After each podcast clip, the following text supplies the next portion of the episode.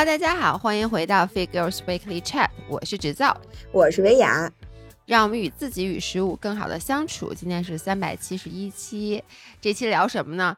你们说这期聊什么呢？有多少人在期盼着这期播客？大家都在底下不停的留言，不停的叫你。问题就是，大家期盼明天一早大家能听上，你说这事儿能实现吗？明儿一早悬，但是我觉得明天下午咱努努力，不然。行，那这期肯定得录我说跑柏林马拉松的事儿。但是呢，我跟姥爷说，我说我这期啊，他可能录不满一期，因为毕竟我现在比较劳累。就非常累，然后昨天晚上一兴奋就睡了四个小时，所以我现在五迷三道的。姥爷说没事儿，说我告诉你，我最近跑可快了，说 这一期到底是录你还是录我还两说呢。对呀，所以我现在特别期待，你知道吗？不是，你想啊，你这小红书也发了，微博也发了，该赚的眼泪也赚了。然后你昨天跑步那么多人直播，大家也看了，不就那么点事儿吗？大家都知道的。行了，不用录了，给你们汇报一下啊，姥姥又 PB 了。哎，你看你这心态就没有摆正吧？大家有没有又在群里说姥爷你不要难过？什么？没看见呀？说姥姥虽然取得了很多好成绩，但是我们更爱你，姥姥爷你不要有压力。我完全没看见，我最近跑太快了，我没看见。哎，嗯，我想给大家讲一下，就是这次来柏林，其实我的心态还挺好的。其实原因就是因为我受伤了。我先把受伤这个故事，就是从这条逻辑上再给大家稍微顺一遍啊。那首先我是怎么受伤的呢？就是给练伤了。然后怎么练伤的呢？你们还记得我之前发了一个 vlog，然后里面有我下大雨跑三十三公里。我为什么要非得下大雨跑三十三公里呢？其实我就觉得我该练。不是宇哥说了吗？运动员没有资格选择天气。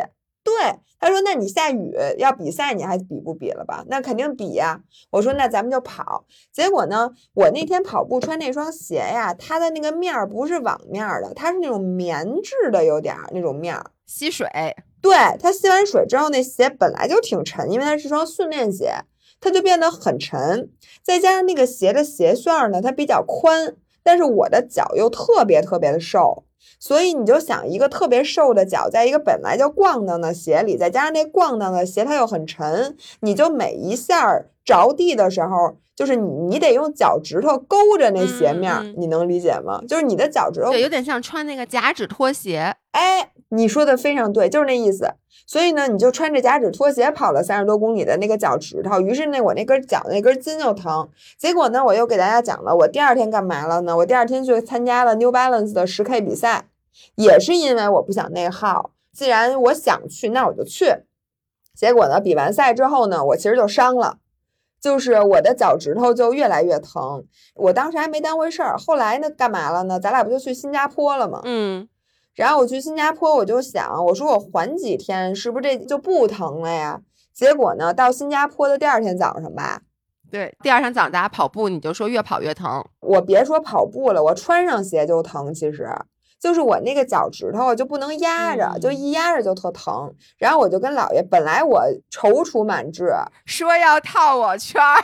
对，我是头一天晚上，你你们大家记得姥爷在等待他那碗牛肉面的时候，就姥爷在屋里都急哭了，等牛肉面的时候，我一直在画我第二天跑步那路线。我在 Strava 上找热图，我其实那天还有课表。我就说，哎，我练这个课表，我得找一个没有红绿灯的路，然后我得怎么跑怎么跑，然后我就会一直画图，画到他等来那碗牛肉面。画完了之后，第二天早上我出门的时候特别笃定，说，我说你不用我陪你跑吧？姥爷说不用，你跑两圈，我跑一圈，你套我一圈。我说行。结果一抬腿儿，我发现我最快最快能跑到六四零，因为我那个脚趾头的脚面它伤了，所以呢，我只要一往前一滚动，就那脚趾头一着地，马上就是跟针扎的似的那么疼。于是呢，那天真的说实话，是我老伴儿陪我跑的。我觉得如果没有我的话，你穿着那碳板鞋咚咚的，你可能能跑进六分，我感觉。但有我呢，咱俩那天配速差不多六分半六四零。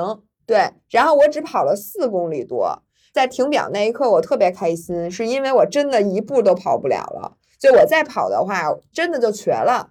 我知道你这种疼，因为后来我想起来，我的脚也有过一模一样的伤，是我在巴厘岛，我在巴厘岛潜水的有一天晚上呢，我错误预估了吃饭那个地儿到酒店的距离，因为我们在那个潜水那地儿根本打不着车，你必须得提前叫车。我觉得能走回去，然后我以为是七百米，结果 turn out 是三公里，而且是那种还有上山的坡，你知道吗？然后呢，我穿的就是一双夹脚拖鞋。走路的时候，因为你的脚一直憋着劲儿，对你得一直勾着那些。对，其实就感觉大脚趾头顺下来的那个脚面那根筋一直在痉挛，对，就到最后就变成一直在痉挛。所以我后来想起来那个疼了，那个疼你让我去跑步是不可能的，反正挺难受的。然后后来呢，我是面临一个心态极端的调整。今天啊，我看见那个 Chloe，你知道 Chloe 带你跑遍全世界那个扣一。他也伤了，然后他就想，他这下半年，他说我最重要比赛就是柏林，就是想在柏林 PB。他是比我还惨，我是练伤的，而且我伤的没有那么厉害。他是倒垃圾的时候踩空了，直接韧带断了，啊，而且特别冤。但是我跟你说也不冤。因为他韧带断了，我相信啊，虽然我不我不百分之百确定，也跟他疲劳有关系。嗯，就是当你不疲劳，你整个肌肉也不疲劳，你的人也不疲劳的时候，其实你可能崴一下不一定会伤。但是在你比如你最近练得特别好的时候，这个时候伤病它就是快来了。所以其实你别觉得就是说，哎呀，你看我这练着练着，我怎么就练伤了呢？就不能这么想问题，因为你练得好的时候，你就是离伤越来越近。那什么叫练得特别好呢？就是你今年正好训练量又到了，但是又没受伤，我觉得那个就叫练得好。但是你如果伤了，那说明你练得还不够好，就你对自己的分寸把握的还不够多。但是呢，你有时候就会觉得，哎呀，我就特别倒霉。就我觉得这不叫倒霉，但是当时大家刚伤的时候，都会觉得自己是倒霉催的。我当时就想。我说，你说我马上就比赛了，早不伤晚不伤。我九月二十四号比柏林，我他妈九月十六号伤的，那你说我这个这不白瞎了吗？我这心态确实挺难调整的。然后我这个人呢，我觉得要老爷，老爷就早就跟我说了，就如果你干这么一件事儿，我觉得你肯定会当时就跟我说，说我怎么这么倒霉，或者说我怎么这么寸？你说我干嘛呢，或者什么什么的。但是我那天其实我的情绪波动非常大，但是我没有表现出来，因为我就是这么一人，我就需要自己先消化一下。所以那天我伤了那一整天，其实我都不是特别在状态。我说我到底应该怎么调整我这心态？因为我马上回从新加坡回来待两天就要去柏林了。我最开始想的呢，其实就是刚才我说的那些。我说张薇，你是不是傻呀？就之前说挺好的，我不内耗，多付出身体电量，节省心理能量。我说对你这心理能量你是节省下来，你把脚节省坏了，大傻子！说你是不是有病啊？等于把之前一切都推倒重来。说你看你在这节骨眼上上，你这不白练了吗？让你练得好啊，你让你嘚瑟呀，你拿名次啊，你跑第三啊，你柏林怎么办呀？什么的就这么想。后来呢？我觉得这么思考问题就是一个弱者心态，因为一个弱者他总是能把这东西归咎为 bad luck，或者归咎于就别人都没问题，我就我特别不幸，我老赶上这种事儿，或者是因为我自己的问题，就我是傻子，我大傻子，所以呢我老是干这种事儿，老这么归因，我真觉得是个弱者思维。那我就想，如果是一个强者，如果我是真正的运动员，如果是基普乔格，我会怎么考虑问题？然后就是你知道我在哪儿想明白这件事儿就在咱们吃巧克力那地儿，就是 Mr. Bucket 吧？Why？可能因为吃了点甜的缓过来点儿，因为中午吃了 gluten free 的日餐给我饿坏了，就是吃一盘菜叶子对我的脑力活动没有任何帮助，越想越生气。然后下午吃两口巧克力，感觉活过来了一点儿，然后我就想。如果我现在是基普乔格，我会怎么想？基普乔格一定会想，伤痛和运动员是好朋友，没有任何一个运动员能不受伤。嗯，所以呢，你现在就要学会和以后就和伤病和平共处，因为你现在练的是成绩。如果你不练成绩，你就是说我跑步是为了健康，我就是休闲跑，那这些伤痛其实你是完全可以避免的。但如果你要 push 自己的极限，你就不要说自己很不幸受了伤，那伤痛就是你应该得的。就是你多，你练太多了，你就是会受伤。那这个时候你应该怎么办呢？就是你学会我如何跟伤病相处。就是首先你锻炼自己的心态。那我这次伤了以后，我的心态怎么调整的？那我下回再伤的时候我就知道了。然后第二呢，你就尽可能减少这个受伤的几率。这就意味着，也许教练给你安排三百公里的跑量，但是对你来讲，三百公里可能太多了。你练着练着就会伤，那你下回就知道了。我练到这个疲劳程度，我就不能再练了，要不再练我就伤了。你就得对自己的极限越来越清晰。第三就是如何在伤病下进行比赛，因为我突然想到，你看我我还是纳达尔那本书，我我我谢谢纳达尔，我觉得纳达尔最近对我帮助好大呀，真的。其实因为他有一个足，他的脚脚不是里边有好多小骨头吗？嗯，它有一块骨头，我不我不知道那个叫什么骨头，我也不知道在哪儿啊，是一个足字旁一个寸那个字，就是它的是脚里头的那块骨头是先天畸形的，所以呢，它必须只能用特制的鞋垫儿，然后它就每一次训练，它的脚着地一下，它都会疼，就它这个东西没治，除非你把脚等于拆下来给你换一个人工的东西，但是它不可能的。所以他其实所有的比赛，他拿这么多二十多个大满贯，全是呃，可能前几个当时他还没发现这个病，但之后的至少十几个大满贯，他都是伴随着这个伤痛的。所以那你说，如果你告诉自己我因为伤了我就不比赛了，那人家纳达尔怎么活呀？当时因为所有的人都跟他说，说你这样是不可能打网球的。就是你打不了网球了，除非你去在做各种特别复杂的手术。说你这是先天遗传不好，I'm so sorry，就是你不可能成为网球运动员。这是他自传里面写的。但是人家拿多少个大满贯啊？所以就是，我是觉得，如果你不能在伤痛下比赛，那基本上我觉得你以后再想取得好成绩就不能比赛了。你以后就能比赛的时候越来越少了。所以我当时就想，我说这个比赛我肯定还去。因为我需要锻炼自己在受伤的情况下怎么比，但是我当时想的是，比赛我可以轻松跑，我可以看看到时候我用什么样的策略去跑，所以一下子呢，我整个心态都放松了。因为之前我其实说实话，我压力挺大的，因为就当你孤注一掷的时候，我要说我我一年我每个月都有一场马拉松，而且每个马拉松我的重视程度都是一样的。其实我柏林跑不跑真的无所谓。但是呢，我就跟 Chloe 一样，就是我们俩下半年就是想在柏林拿成绩，就跟今年你挑了一场期末考试一样，你就是想在柏林进行期末考试。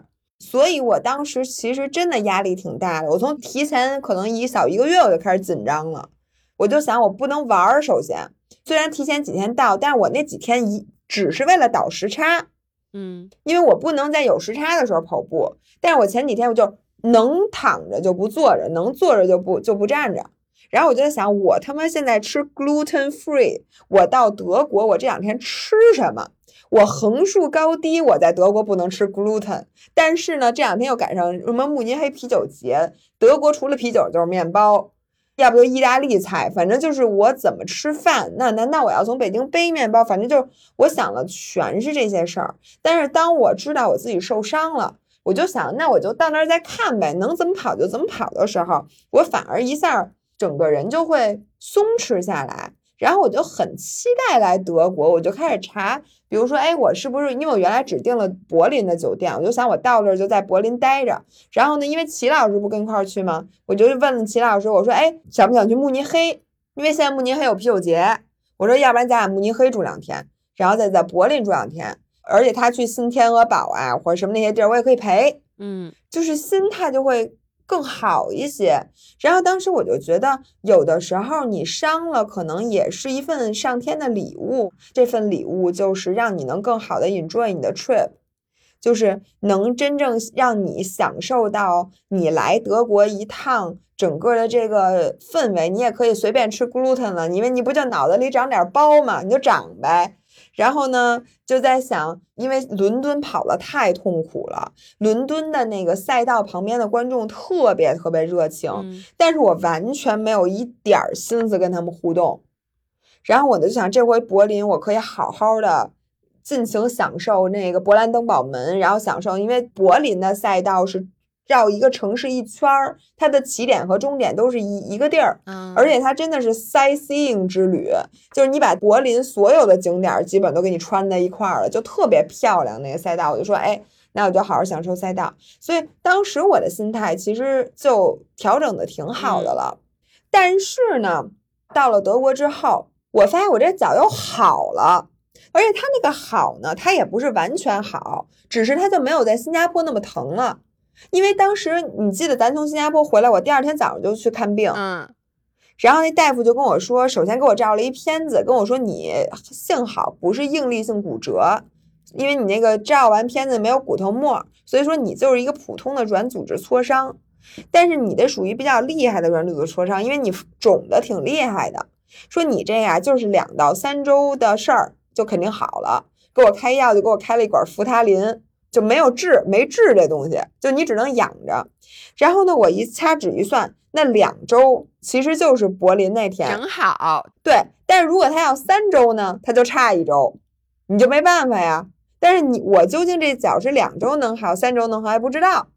我是彻底放弃了呢，就是我现在也不练了，也不跑了，因为我在新加坡那一周就是基本上就没算没跑吧，就跑那一次。对，一礼拜不练，一礼拜不练，你的心肺已经会掉了。嗯，就三天不练你就会掉。所以呢，我当时状态其实已经在往下走了。如果在柏林我待这四五天还不跑，那基本上这马拉松我就放了，我就只能休闲跑了。嗯，然后我发现人在这种时刻的时候啊，你脑子怎么想不关键，你的身体很诚实，就是这个时候的选择其实没有对错。就如果我放了。因为我受伤了嘛，然后我就是随便跑一跑，其实完全没毛病，就这玩意儿没有对错。但是呢，你发现你到那个坎儿上，你自己会做出选择。我早上起来跟机器人一样，穿着跑鞋我就跑步去了，就是我从内心我不想放。结果呢，第一天跑步是慢跑的时候不疼，就是疼痛等级是一，就是你能感觉到你这个脚趾头有点别扭，嗯嗯，都不能到疼。但是呢，我发现我一快了，只要进五分，疼痛等级就变成二了，就是也不是很疼。但是呢，你知道它在一点一点的加重，然后跑完了的话，我的疼痛等级变成了三，因为我后来跑快了一点儿，好像比不跑之前要严重。因为不跑之前我完全不疼了已经。嗯，然后这个时候我就问教练，我说我到底应该怎么办？他问我说：“柏林对你很重要吗？”其实我当时想跟他说不重要，我说其实无所谓，但是我想了想，那个字我都没打出去，因为我知道我骗不了自己。从心里来讲，我觉得是重要的。其实，嗯，我就说重要。他说：“那你想试试吗？”我说：“我还是想试试的。”他说：“如果你想试试的话，这样说，你明天呀，你再你你首先今天尽量少走路，然后明天早上呢，你再去试一下。”怎么试呢？你先跑八公里慢跑，然后跑两个马拉松配速的快跑，两个一公里，然后跑完了之后，咱们再制定策略，看看你疼不疼。结果呢，第一天我没听教练的，因为我订了一个车，跟齐老师一块儿去新天鹅堡。嗯。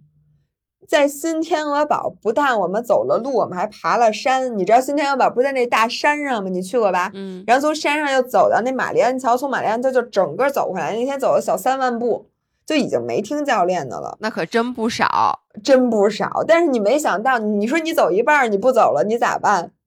反正就还是走了。你想参观城堡，爬上爬下，你知道那种特齁老高的。第二天早上我就说试试。我说我就给这一次机会，要不行就算了，就不行了。结果呢，我一跑八公里慢跑完全不疼，两公里快跑，第一天我跑完疼痛等级是三，嗯，第二天疼痛等级变成二了，哦，在好转，这就是在好转。我就心想，你柏林马拉松能不能再等我三天？我觉得等我三天，我就大全乎人儿。再试试呢，我又不敢试了，因为我再试有可能我疼痛等级又回三了，等于又给我多一天。但是我一共就两天了，你能理解我当时那个纠结吗？我懂，就是你要找到一个 balance point，就是你既不能让自己掉下来，但是又不能让你的伤减缓康复。没错，就给我架到那儿了。于是回来之后呢，教练就问我你今儿跑的怎么样？我就心情非常复杂。嗯，我说我也能跑，但是呢，我跑了两公里之后就觉得我脚趾头又疼了。我的潜台词儿是你让我用这速度跑四十二，不可能。嗯，那我一公里一公里加，我一共就十个疼痛等级，我加到第十公里就加到头了呀。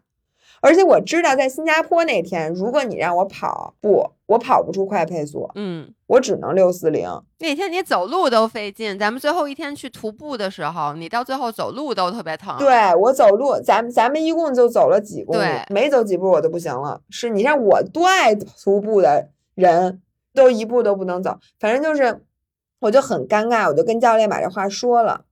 然后我的教练呢，真的，我觉得他对人性摸得透透的。我教练直接问我：“你准备怎么办？”因为很多时候，其实你心里有答案，但是呢，你就想让别人给你个台阶儿，或者就是说，你想让别人说出来，然后你说：“哎，我觉得你说的对。”这样呢，就算你不行，你还可以赖他。嗯，但是他完全不给我这机会。他说：“那你想怎么办？”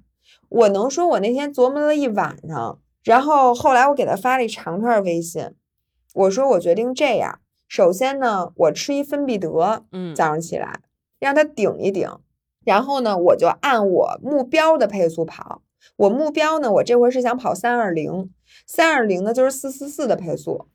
我就说我先按这配速跑，如果我开始疼了，我就降速，嗯。嗯，以我疼的那个配速，能跑多少跑多少。嗯，跑到我实在疼不了，我就降速。我走我也走回来，我最后就把那个奖牌我给拿了。要完赛。对，因为我我是为了来拿六星的，我花这么多钱来趟德国，你不能说让我下回再来一趟，就这么跑。教练就给我回了一个字儿，说行。我心想，你说不行，我也没办法。然后教练就开始给我发，咱们就现在啊，assume 你完全好了。那我先按你完全好了给你制定计划，然后他给我制定的计划其实就是，比如前面前两公里别跑快了，然后后面怎么跑怎么跑，那给我发过来一大表，就说你就你就这么跑就行。所以呢，我当时就心态等于又转变了一下，突然支棱起来了。但是我心里还有一个微弱的声音，其实是在给自己找借口的。那借口是什么呢？就告诉自己，哎，张维雅没事儿。说嗨。说你啊，能顶几公里顶顶顶不了几公里，因为你受伤了，而且大家五人们，包括你家里人什么的，他们都知道你受伤了，都能理解，都能理解。而且而且说实话，你跑冠军，我又不挣钱，我又吃不着肉，就是大家其实 不会强迫你去跑。对呀，没有，而且这玩意儿不挣房子不挣地的，你。你跑快跑慢一分钟，你也破不了世界纪录。你不就拿一块奖牌吗？奖牌都长一样。你完赛不用，而且就是你是你设定了目标，可是你受伤了呀。你受伤了，完赛已经很不错了，好不好？哎，非常好，张文雅。就是你别说，你这内耗也没少，该有的还是有了。就是内耗还是帮助你走向了人生的下一步。但是我现在呢，就受伤这件事儿啊，就是这些声音对我来讲，它非常微弱，但它还是存在的。对，因为我觉得不存在其实不太可能。对，但是吃饭的时候，就是我们大家不跟其他跑者一起吃饭嘛，所有人就问我说：“哎，你是不是脚伤了？”然后我就越来越不愿意去提这件事儿了。嗯，就是你老是在比赛之前强调你不行，是为什么呢？而且就是你看那些精英运动员，你看那些打拳的拳手，你看网球运动员，你看马拉松运动员，谁会在跑之前跟所有的人都强调？哎，我告诉你，我我最近状态不好，哎，我最近工作特忙。当然，他们也没工作，当然了，就是说去跟人说，哎，我最近状态特不好，我这不行不行，明天我休闲，我明天休闲跑，根本不是这样的。强者是不会拿这些东西来给自己制造烟雾弹。其实，在内心就是在给自己找台阶下。强者不需要台阶儿，强者只会告诉我：“告诉你们，我可以，我明天证明给你们看。”然后这句话被宇哥那天说的一句话给我点到了。那天就说受不受伤这件事儿，也是我们跟另外一个人在一起，然后那个人就说：“说维亚，你不是受伤了吗？说你受伤了就你就悠着点儿。”结果宇哥一回头跟我说：“维亚，我觉得你行的。”然后我说。你还觉得我行？我说我这都这样了。宇哥说，只要你心里这根弦不崩，你就不会崩。你要是觉得你不行，你就绝对不行。你要是觉得你行，你能把这个“我肯定行”这几个字这根特别细的弦儿，你只要一直能绷到完赛，你就绝对没问题。他跟我说，就比大铁，他怎么比下来的？你想，大铁十几个小时。有多少时刻你会觉得我完蛋了？我他妈还没跑马拉松呢！我这骑车骑一百八十公里，我还有俩小时骑车，骑完车我下来，我还得再跑一马拉松。然后我之前，你想我还游那么，就是漫漫长长的十几个小时，一个人是如何能做到一直不掉速？就是说一直咬着牙咬十几个小时，你得有多少牙，你才能咬够十几个小时？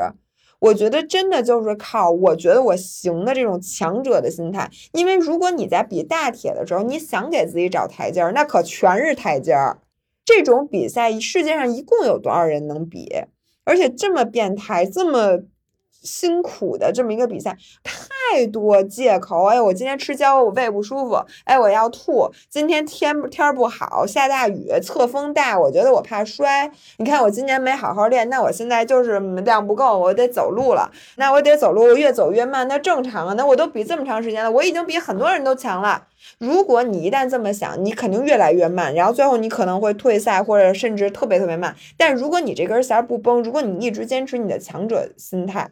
的思维的话，我觉得就是完全不一样的这个 story。所以我当时听完他他说那句话之后，我当场就决定了，我这次的主题就是我要用强者思维来比赛，那就是伤痛是伤痛，伤痛是我运动员的一个附属品。我以后最好朋友就是伤痛，不是你了。嗯，你最好的朋友是 Pop Warners。我的好朋友怎么有点惨呢？听着。但是你不能因为这个你就不你你就不比赛了呀。然后后来我你看我我马拉松之前那天晚上发的微博，嗯，我没有说我受伤这件事儿，我说我很遗憾这次我不是最好的状态，但是我明天会全力以赴。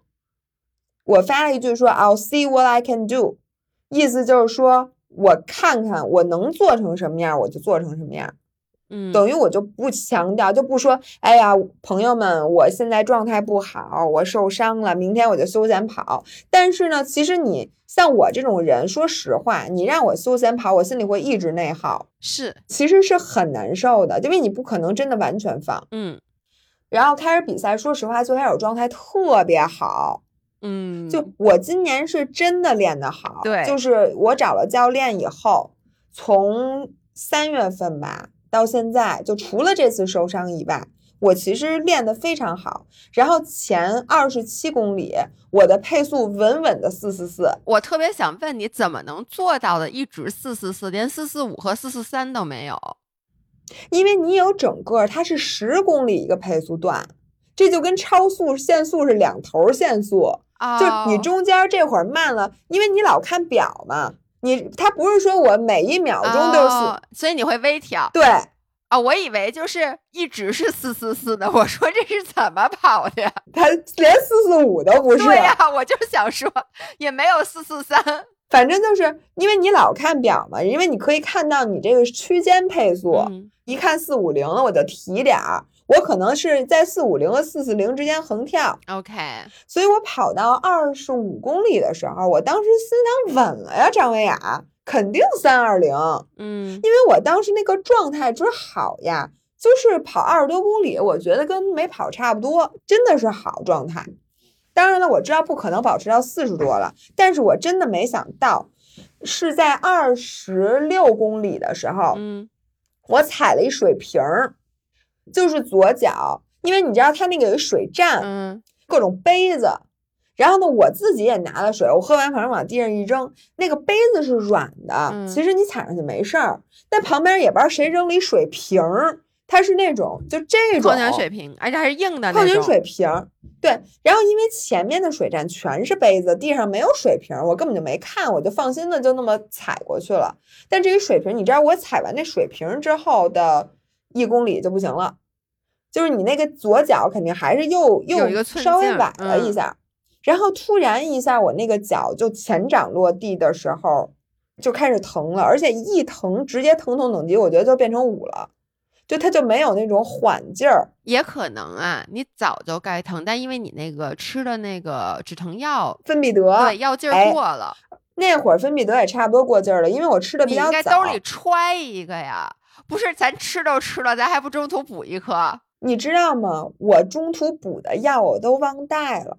我不但没有芬必得，我连盐丸儿都没有。OK，我那一兜药让我给落在了，因为我那天特别冷，然后我在那个马拉松裤子外头套了一条外裤，哦然后我把那东西放外裤里了。结果呢，我在存包的时候没忘了掏出来了，所以等于我就没吃上。嗯，所以也我觉得跟芬必得肯定也有关系，然后呢，跟我脚踩水瓶也有关系，跟我当时也累了也有关系，因为你本来那会儿就该难受了，到二十七八公里的时候，然后呢，我脚一使不上劲儿吧，我不知道我该怎么落地。你知道，你落地，然后你要一点不使劲儿，你没法跑瘸的。嗯，你就跟那儿想，我怎么才能把后边这十几公里跑了？我一算，二十七公里，我还有十五公里呢，而且十五公里我这配速吧，我还不能掉。我就是想我咋办？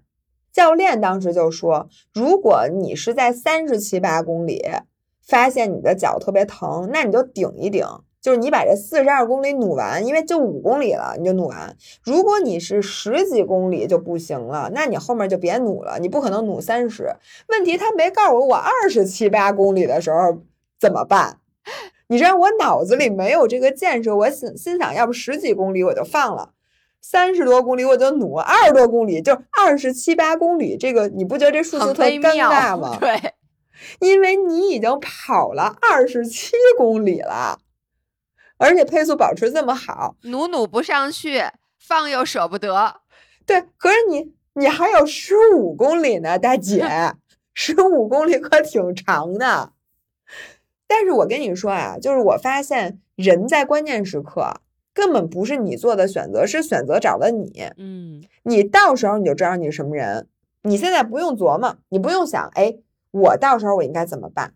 到时候你就知道你怎么办了。我当时呢，我心里一边思考，因为我当时脚已经疼痛等级五了啊，我一边思考，哎呀妈的，说我到底是放一放，我再慢点呢，我还是就这么死咬着？但是我一秒都没慢，嗯这就说明我不想慢，就我的身体已经告诉我我直觉是什么了。就在我思考的过程中，我就没掉速。嗯我想明白一个什么事儿呢？就是我当时都想拿小本儿给记下来，也是我觉得我这次挺大的一个感悟。我就说，如果不是现在，也许就是 never，嗯，是因为我觉得人是不太可能有完美状态出现的。是的，就在咱们整个的人生里，就是你一次次的比赛，你就现在回想你高考那天吧，你高考那天是大全乎人吗？其实不是，要不你就没睡好，肯定没睡好。呃，对，肯定是没睡好的。然后要不就是你本来应该复习一个什么东西，但是你前一阵儿肯定忘了，但是那天考了。然后呢，肯定因为一什么事儿，你们家楼上装修，你妈自行车坏了，你们家漏水了，人家你本来应该带这根铅笔，你带了那块橡皮。这个时候你如果想，哎呀，不行，今天不行了。我今天完蛋了，因为我之前，哎呀，我又没这个复习好，昨天又没睡好，我们家楼上邻居又装修，我又这个又那，不行，我今天不比了，我今天不考了。或者或者说我今天考不好是正常的什么的。你如果这样，我觉得你没有一次考试能考好的，因为你这个想法就不对。我觉得在真实的人生里，你看啊，我伦敦当时 PB，我其实状态也不好，为什么呢？是因为那前几阵跑了三个马拉松，伦敦是我第四个马拉松，一个赛季里头，嗯，人家说没有你这么跑的，你这太疲劳了，而且到伦敦没有几天，而且倒时差，而且前几天要逛街什么的，那天又下大雨。如果你用理性思维想，你那天应该 PB 吗？你不应该 PB，你就是应该放。但是你真的努一把，你发现 PB 了。然后这次柏林你脚伤了，你就想，那我脚伤，我这回状态不好，我再不行。你怎么知道下回就一定比这回好呢？作为一个专业的倒霉蛋儿，你真的不会越来越倒霉吗？就是你下回不定有什么事儿等着你呢。我觉得这个如果不是现在的话，真的也许是 never。如果是这样的情况下，那每一次你都应该，你都应该努。你既然已经在赛道上了，你其实就是应该努，因为你不能期盼下次一定就不出现在这个状态。呃，我跑到那儿的时候，我想这个问题的时候是三十公里吧。你知道我旁边人都什么样吗？我发现欧洲人跟中国人有一点特别大的区别，他们跑步的时候会呻吟。就是我旁边有一女的，一直哦哦，真的就这么大事儿。然后旁边有男的就嗯嗯，就就是你知道你知道那打网球的时候那个沙拉波吧？我跑步也会啊，不是他们声特别大。我觉得我跑步的那个，如果当时有人在我旁边跑，我有时候也会发出那种声音。而且我会发生，哦，是吗？就我，我真的会，我要跑，我而且我，对不起，我插播一个，就是因为你知道，我跑步其实我最烦的是，我觉得很无聊，就是我我其实无法想象你们跑四十多公里，咱先不说累不累啊，就我每天都跑八公里，我从大概第四公里我就已经无聊的要死了。然后呢，你知道 昨天跑步的时候吧？因为我好无聊，然后我在听 IBM，什么我在听 IBM，我在听 Eminem，IBM 真赢了，我当时一口水，我上面我说 IBM 怎么听我在听 Eminem，然后呢，我真的在跑的时候，我昨天在朝阳公园跑，然后我跑的时候我好无聊，然后我就开始，我的手就像老员工一样，我就开始这样，大家想象，我就开始用手做出那种。很 hip hop 的动作，就我没有在摆臂了，我的手变成了一个手枪，两只手就在这种空中开始那种挥舞，然后我就跑过去，就听见 一个男的跟那人说：“哎，你看那姐们跑步还是跳舞呢？”就我真的会，所以我很能理解他们，我真的会发生跑着跑着，啊，就这样，就我需要发泄一下。不是，然后呢？你知道吗？这些人主要是他们声儿太大了，然后我觉得特别搞笑，就分散了我的注意力。你知道，我就看了看他们，我发现好，我看起来绝对是最好的，你知道吗？就是旁边的这些哥们儿姐们儿，当然了，因为我在欧洲吧，就是我旁边的人啊，要不就是白发苍苍的老先生，要不就白发苍苍的老女士。呀，反正就都岁数不小，因为咱们这个我们这个水平不对。我这回名次挺好的，一共四万七千多人，我一千名啊，那很厉害，四十七分之一呢，那挺厉害的。对对对对对，那不能妄自菲薄。反正就是我旁，我觉得我旁边有好多白发苍苍的老先生。然后我突然就想，张薇雅，你看起来很好啊，你不就是脚有点疼吗？要不然你也哼哼，你一边跑一边喊脚疼。哎呦，疼！你倒是也喊出来，让他们也看到呀。我喊出来我就崩了，姐们儿，我那口气儿我还得留着喘呢，我不能喊。然后我就心想，他们都这样了，他们还跑呢，我干嘛不跑啊？然后我就让我跑，然后这时候我就路过了一个背心上，人家写着 “Cancer Survivor”，嗯。我就想，人家都 cancer 了，人家还跑呢，那我这脚这算啥呀？这个，我心想，那他们人家都苦苦支撑，那我就顶着呗。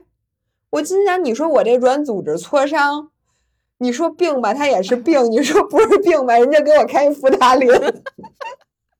我说我这个最多我让他今儿加重了，俩礼拜好不了，仨礼拜总能好了吧？你都来柏林了，你都跑二十七公三十公里了，你那脚趾头差那十公里吗？他能怎么着？我就说不行，我必须得跑。从此之后，我就不关注我自己的配速了，我根本不看，我就咬着那个 Cancer Survivor。我说你跑一步，哥们儿，你跑一步，我跑一步，好不好？你让人 Cancer Survivor 给你当兔子，对。然后呢，我就说那无所谓，我今天就顶到头儿，我就看我能顶多少顶多少。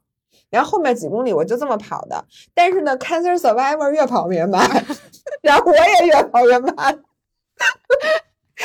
我觉得这事得赖他，你觉得呢？你这，而且也因为你这兔子没找对，你应该找那白发苍苍的老爷爷。有问题是有一白发苍苍老爷爷吧，他他那个一会儿他就跑到我后头去了，一会儿他又上我前头了，他老踩我鞋，我挺烦他的，说实话。真有一白发苍苍老爷爷，我们俩一直相爱相杀，也不知道从多少公里，从我掉速开始，我们俩就一直一起跑，但是他老踩我鞋。他可能也拿你当兔子呢，你拿 Cancer Survivor 当兔子，他拿软组织挫伤当兔子。那真对不起老爷爷，咱们仨越跑越慢，那我实在没辙了。然后齐老师，哎，齐老师你在多少公里等的我？第二次，三十五，三十五，对，三十五公里，我看齐老师了。那会儿我印象很深，就我是不是表情已经绷不住了？就我当时已经开始咬咬咬嘴唇了，那会儿我觉得我的疼痛等级至少得是七，嗯，然后跑到四十公里的时候，我觉得我已经得是九了，就是我那脚都是木的，你能理解？就是你疼到你一直忍着忍着，然后它着地的时候，你已经习惯了那个疼痛。但是那个疼痛非常厉害，嗯，而且还在加剧。对，而且我跑的时候有点瘸。我当时跑到四十的时候，我都觉得我跑不完，我都觉得就我现在这脚这状态，我一会儿就整个脚加上小腿都是麻的，而且当时我小腿已经开始轮流抽筋儿。是我特别能理解，爬哈巴雪山那次，我下山的时候不是说我膝盖疼吗？也是一开始可能疼痛等级是个三，然后变成五，然后当它变成七的时候，你就会开始用除了那个膝盖以外，其他所有地方代偿。于是很快，你其他所有地方都跟着疼。一开始我只是左膝盖疼，后来左脚踝也开始疼，右膝盖也开始疼，到最后整个下肢没有不疼的地儿。哎，对，而且也是你累了，你随着你疲劳的增长，就是所有地儿都会疼的。然后，所以呢，我就开始两条小腿轮流抽筋儿，然后我就发现我的步子我是真的迈不开了。但是我非常高兴的发现，Cancer Survivor 也迈不开了，就是我们俩的步频基本上是一致的，你知道吗？就是大家都跑不动了。现在我身边其实还是那些人，嗯。然后我就有一种，哦，说不光是我，你看我说吧，只要你咬下来了，大家到这时候都降速了。然后当我看到那勃兰登堡门的时候，我见过那么多次勃兰登堡门，我这次是最激动的一次，我他妈可算跑到了。你知道当时我跑的时候，因为我们是九点一刻才开跑的，跑到勃兰登堡门那会儿已经十二点多了。嗯，其实你真正的开跑时间是九点二十七分钟。啊，我妈说我真正开跑时间九点二十七，因为我们滚动出发的，我我是 D 区。对，九点二十七。那你想，我跑到那儿三个下三个半小时，快一点了，十二点多。然后你知道那太阳正好在那个头顶上，穿过勃兰登堡门的那个柱子打向我们。我当时觉得让我死吧，真的快点到吧。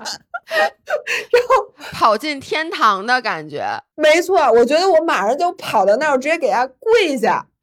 因为我真的我太想跑完了，我从来没有这么想，哎呦，我从来没这么想跑完过，我他妈太痛苦了，我就一直咬着我那嘴唇，咬到勃兰登堡门，我突然意识到勃兰登堡门不是终点，前面还有二百多米呢，这个二百米对我之漫长。我当时其实我知道，咱们有好多五人儿就在终点那旁边，因为它是过了穿过勃兰登堡门，是一个特别宽的，跟长安街是大过道。嗯，然后那个过道的尽头是一个拱门，很多观赛的人都会在勃兰登堡门之后的那个过道两边加油。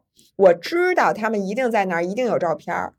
但是当时我的步子迈的之小，我当时的人之狼狈，就是已经我无法控制我自己了。哎，那我看那照片挺好看的呀。那照片应该不是那会儿的，哦，就是之前的。有两张照片是之前的，有一张是我咬着牙的，但是也没有到那么往后呢。那会儿我已经就是人身子在前头，腿在后边儿。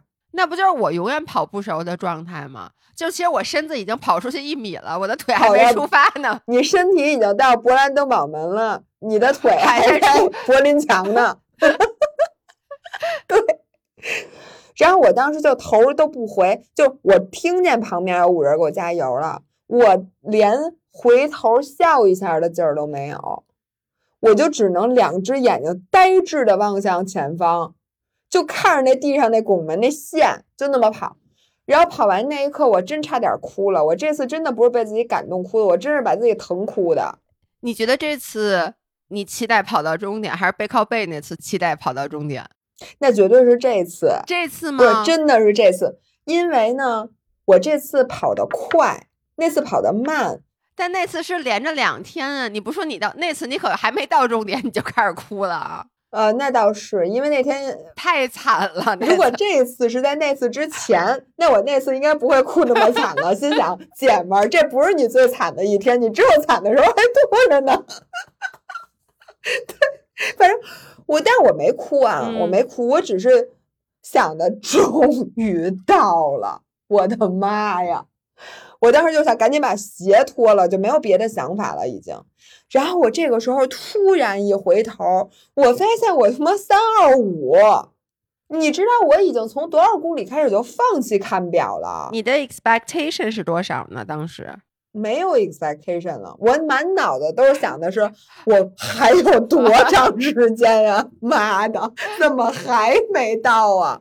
我我在心里一直数着，哎呦嘿，加油，哎呦嘿，加油！我真的就一步一步这么数着跑的，基本上从三十五吧，就从我齐老师见到我的时候，我那七公里我都不知道我怎么过来的，因为我当时那脚已经疼到头了。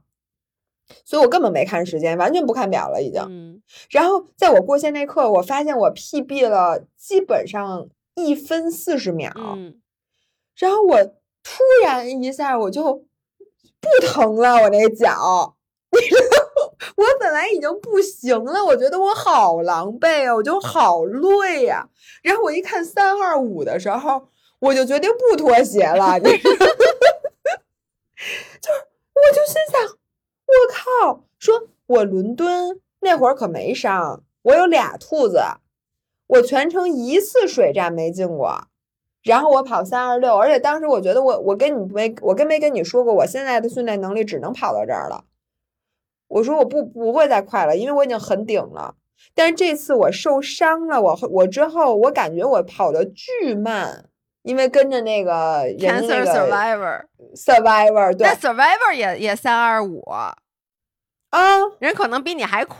哎，我一定要把那 Survivor 的照片给你们找着，但是现在官方照片还没出来。嗯我们俩后面因为一直前后脚，我肯定能找着他照片儿。对他也很快呀，或者你也可以说我们俩都不快，反正我们俩一个成绩。然后我就特别特别，我当时就想把这个消息分享给你们，因为我当时觉得我真挺不容易的。哦你你可不是当时就分享给我，我们在群里可等了你好久呢。你知道为什么吗？为什么呀？你没带手机？对，是给我给大家讲啊，就是你们以后如果来柏林或者任何一个比赛，最开始他会让你选，你是选存包服务还是选斗篷服务？一定要选存包啊，朋友们！斗篷里找不着是吗？不是那斗篷特破，我以为是一个好斗篷，因为宇哥跟我说纽约这斗篷特别好看，它里面是绒绒的，外面带那个标志，就它是一个那种保温斗哦，篷。他送你一个斗篷，那种是披在身上的斗篷。对他这意思就是，他的逻辑是说，如果你选了存包，那你去拿完包之后，不就有保暖的衣物了吗？哦，然后呢，如果你选斗篷呢，你就不能存包，嗯，然后你就光着去，不是光着，就是直接去比赛。比完赛之后，他发你一个斗篷。但是我跟你说，不存包简直太麻烦了，是因为我不想带手机跑步，嗯，因为沉，因为沉，而且呢，我的裤子都没有兜，就没有地儿放，所以这样呢，我就得把手机放到酒店，所以我的手机一直在酒店，我回到酒店已经快三点钟了，嗯，所以呢，我没有没有存包，还有一个特别大不好，我都没有钱。然后你知道我干了一多搞笑一事吗？我一定给你们找照片儿，就是。宇哥在前一天晚上给了我二十欧元，因为我没有我没有什么现金了。嗯，他说这二十欧元呀，你拿着，然后万一咱们比赛之后谁也没找着谁，或者我们先回去了，你至少有个钱，你能买点吃的，或者打个车，或者反正就是能回回酒店。我说行，但是你我告诉你，我那裤子一个兜没有，然后我腰上就一号码布，然后我说你 bra。于是呢，我就把钱塞在了这儿，嗯，塞在了我 bra 里头。嗯，结果我没想到，我塞的，因为它是我把那钱折完了之后是一小竖条，我不就这么塞这这儿了吗？我跑着跑着，它就出来一半儿，就是它那钱就就在胸口。所以你的照片里，所以你好多照片儿，对，然后我他妈的快跑到三十了，人家才提醒我，跟我说，嗯。不是，主要是你这个不知道你是干嘛，因为你穿的又异常的少。我觉得我特别像一个站街的，你这就这样，你看，对呀。问题是，你知道人家提醒我的时候，你老黑一黑人，老黑一个老哥挺好的。问题是，他也不说话，他说，嗯嗯嗯，就指着他自己的胸。好，我以为他指着你的胸呢，没有，他指着自己的胸说：“嗯嗯。”我也不知道他啥意思呀，我就想你干嘛呀？因为我完全忘了这钱的事儿了，因为我早就塞进去了，你知道，让你跑着跑着，他就就就这样。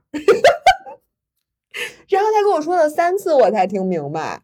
所以我可能好多照片的胸前都有二二十欧元，所以如果待会儿我发照片的话，我就不 P 了吧。有点便宜呀，二十块钱，谢谢你。我应该管他怎么样要张一百的，是不是？对呀，给你 P 成那个巴厘岛那个钱，就是一百千、两百千、三百千，好几百千，我觉得行。然后反正我就觉得。如果我们更多的用，因为我觉得我前半辈子真的三十多岁以前就真的是弱者心态。弱者心态呢，就是老给自己找台阶儿，老给自己找借口。就这个楼啊，你还没上去呢，你就先找往下的台阶儿。干什么事儿之前，你都先跟人家说：“哎呀，我可不行啊，我这新手，我这个，哎呀，我前两天受伤了，然后我怎么怎么，就这意思就是觉得自己不行。然后其实你有时候干这件事儿的过程中，你有时候是可行可不行的。”然后一般可行可不行的时候，因为你把台阶铺的太好了，你不下去都不合适，你就会顺坡就驴就不行了。然后你一不行呢，他再次回来就印证了啊，我确实不行。你看我确实不行吧？所以你就一次次的让那个借口他就占了上风。所以你下回会给自己找更多的借口，或者你再继续找借口，因为你下回还会跟人说：“哎呀，我可不行！你看我上次就不行，然后我跟你们差远了，我真的不行，我这个那个吧，什么什么的意思。”然后我觉得这是个恶性循环。但是，一旦你决定我以后不这样了，你下回就别跟人，比如说咱一块骑车去，你不要逮谁跟人说：“哎呀，我现在新手，我跟你们说，请大家带带我，大佬们带带我什么的。”你就先骑，你真的不一定跟不上。或者就说你真的跟不上的时候，你再说，人家再问你说，哎，你是不是跟不上了？你说是，然后你说我现在其实其实我没骑多长时间，等真不行了，你再找台阶儿都来得及，就不要上事先先找台阶儿。我觉得这个是我挺大的一个改变。然后第二个感悟就是不要 expect 自己有完美状态，就是你现在半半拉拉的是正常的，你永远比赛之前都半半拉拉，deal with it，cope with it。因为你永远不可能达到你百分之百的心想，我哎，我现在百分之百啊，血量满格，什么问题都没有。我觉得基本上在正常人里不太可能，除非你天赋异禀。我觉得像基普乔格，你看他 Breaking Two 那次，或者他有职业生涯的高光时刻，他比了一辈子比赛，可能只有那一两个比赛是他在百分之百的。所以咱们这种比赛的数量次数是不可能百分之百的。所以我觉得咱们就学会处理这些事儿，就不要一有这些事儿咱们就放弃。我觉得就挺好的。我讲完了，没给姥爷跑步快这件事儿留任何空间。你说我就说你不可能讲不满一个小时。说实话，我还能再讲一个小时。我我为什么对自己一点逼数都没有呢？我老觉得我自己讲没什么可说的。就是咱俩只要坐在任何一个地儿开始说话，就没有一个小时以内结束过的。你怎么会觉得你录不了一个小时呢？你说的对，你看你在这方面不是你知道吗？我有一点不同意你的，我能在这儿表达一下吗？必须的，我必须要说一下，就是你通篇里面一直在提一个强者思维，其实我觉得这句话我自己不是很喜欢。因为我觉得这个世界上，就像你，因为你看你举的例子都是基普乔格、纳达尔，嗯，就是他们也有所谓的幸存者偏差，因为他们是最后成功的人，他们是最后可以出书的人，那他们就可以讲我是怎么走到今天这一步的。但是其实我觉得他们只是非常非常小的一部分，就包括你，你之前不也说你老自视甚高，开玩笑，但其实你的基因也好，你的天赋也好，你的能力也好，你的。努力也好，自控力也好，这些你也是属于上面的。那其实，所以呢，你可以在跑完一个马拉松的时候，在这儿去录这个播客，然后说这个强者思维。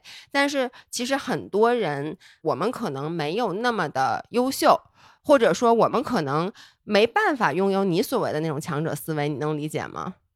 你要说强者，咱们不一定是强者，但咱思维咱都可以。就是我不是说你在随时随地都要这么想，我只是觉得在有些你需要的时候，你可以这样想。是的，就就跟今天有一个五人说，我觉得他说的很对。我现在的思路就是，你要不就果断放弃。基普乔格人受伤了，人家该错过比赛，人家错过了呀。问题是，当你真的要比的时候，你的身体告诉你，你整个的人都在往上走，你已经比了这个比赛的时候，你就是要有这个思维。我就觉得人就是占两头，你要不这事儿就别干，咱们一分钱、一分精力都不要浪费在上面，果断放弃。你要不就果断 all in。我是觉得 nothing in between。嗯，就是因为这个 exactly，其实就是我每天的状态。哎，我也是，不是我这么说，是因为咱们普通人大多数时候的大多数事儿上都纠结。嗯，如果这个问题大家都没有，咱们在这嘚嘚吧嘚吧一小时，这大家都不需要这个东西，我为什么要把这件事单拎出来说呢？我如果没纠结过，我能给你讲这么多我的心路历程吗？我不是也是天天这么纠结完了之后，我觉得哎，这个东西可能对大家有用。所以我才说出来的嘛。嗯，因为我是看到，其实五人群里面还有很多人，就是今天有一个五人，不是说看到姥姥 PB 了，然后他退了他的跑团那个群，然后他当时说了一句话，他说他好像是说我好差劲啊，还是我好弱。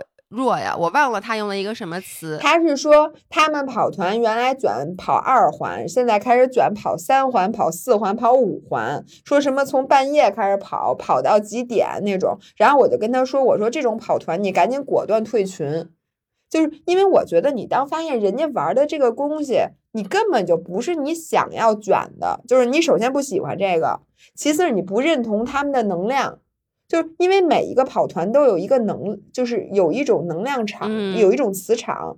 你觉得你跟他们是互斥的时候，这时候你就果断放弃。我最怕的是他什么呢？他既觉得，哎呦，我既然进这个跑团，我就不能放弃，那我就必须跟他们卷。一边卷，你一边又很不开心，你很不认同他们，你也觉得我为什么要去跑三环呀？但是你最后还是去跑了，我觉得。这个是特别没意义的，所以其实是我劝他，我说你赶紧退群吧，咱们不跟他们玩了。对，已经退了。但是我就想说，如果你已经退了，也不要觉得我退了是因为我太弱了。对呀，那肯定不是。我觉得强者思维就是我们迅速做决定。我觉得你那天说一句话特别对，就是做完决定之后，这一切就都是历史了。嗯，是，这是我说的，就是理论上来说，理想状态是这样的。但是我觉得，其实现实生活中很多事儿都是特别内耗、特别纠结的。我觉得我每天都在，就是不停的在这种纠结。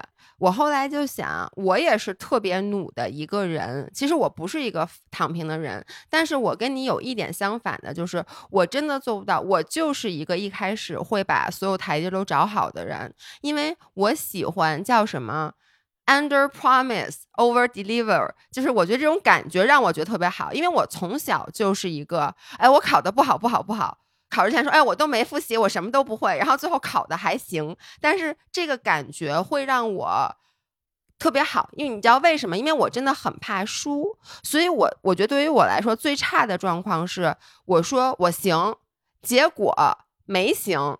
嗯，你知道吗？就是你刚才说那种情况，就是我说我不行，然后我最后不行了，这件事儿不会让我陷入一个恶性循环，不会让我觉得，哎呀，我这个人真不行。但是如果说我觉得我行，或者我说我一定行，最后我没行，反而会特别让我质疑自己。那能不能这样，咱们往纳达尔的方向靠一下？你看，我也从来没说我行。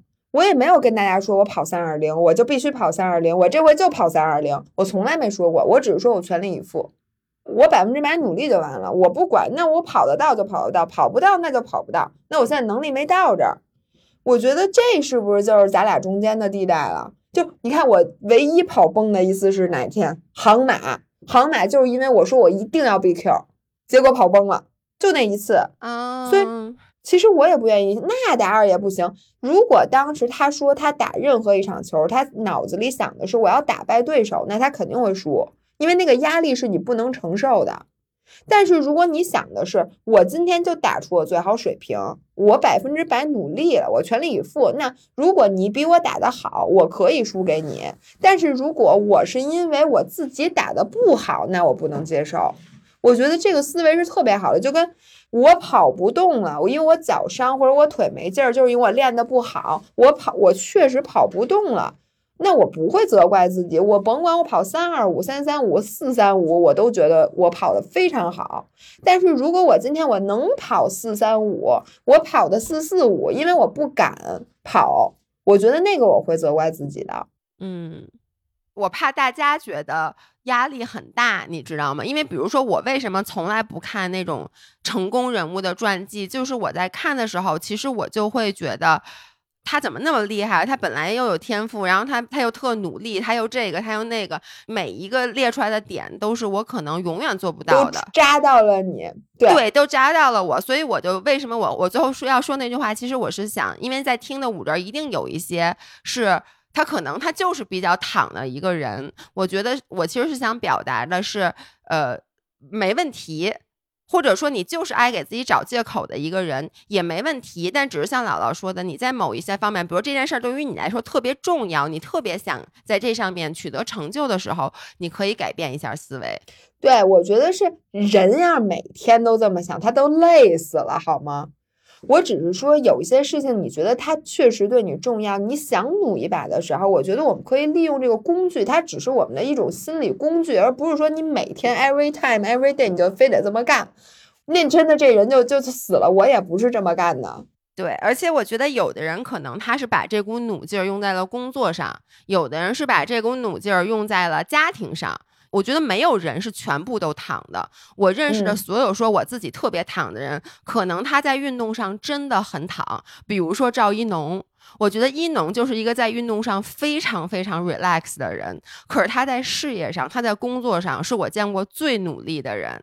他把他的那个努劲儿用在了那个方面。对，但是我呢，我就是拿运动我练一练。嗯，因为别的地儿我不好练，你知道吗？不是，主要你现在是运动员。我觉得运动员就应该在这上面努，不然你在哪儿努啊？我工作也挺努的，老板，这就是一个事儿啊 啊！是是是，对吧？是是是，好的，老板。那我们今天就到这里，老爷跑特快的故事，要不然就不给你们讲了，反正也没有多快。也没有什么特别多想说的，我就想说最近跑挺快的，然后我觉得我起飞了，是因为因为我跟姥姥在新加坡跑步的时候，她跟我说了一句话，我大概是从这个夏天吧开始跑步的，没有跑那么多，但是我的配速一直提不上去。在新加坡的时候，我们俩一起跑，他跟我说了一句话，他说：“你觉不觉得咱俩现在配速是一样的？但是你不觉得你比我步频快好多吗？”然后我才意识到，我你知道我之前没有意识到这个问题，我觉得哎，我不频不是挺好的吗？为什么还跑那么慢？后来我才知道我没迈开腿啊，我那每一步那个小碎步在那儿倒，所以我后来就又去研究了一下那个姥姥那个视频，然后我先把腿迈开了。我不跟你说了吗？我现在跑步可好看了。是的，不过这个迈开腿这件事真的很重要。我发现很多亚洲女生跑步的问题就在于这儿。对，但是呢，迈开腿呢又会影响你的经济性，所以呢，就是这件事情它是一个没有哪个好哪个坏，它互相之间就是你迈开腿步幅大了，但是呢，你可能经济性会降低，你的效率降低了。但是你如果不迈开腿，你步频特别快呢，你是经济性高了，但是你又很难跑快，就是你需要在长时间的磨练里，最后找出一个最适合你的跑姿。然后我想跟大家说一下，我马上要发一个视频，是关于我去测。最大摄氧量、最大心率和跑步效率的，那里面也有一些关于这方面的。就是如果你想进阶跑步的话，其实这个测试可以去做一下，大家可以敬请关注。好的，那我们今天就到这里。好的，那就这样，拜拜，拜拜。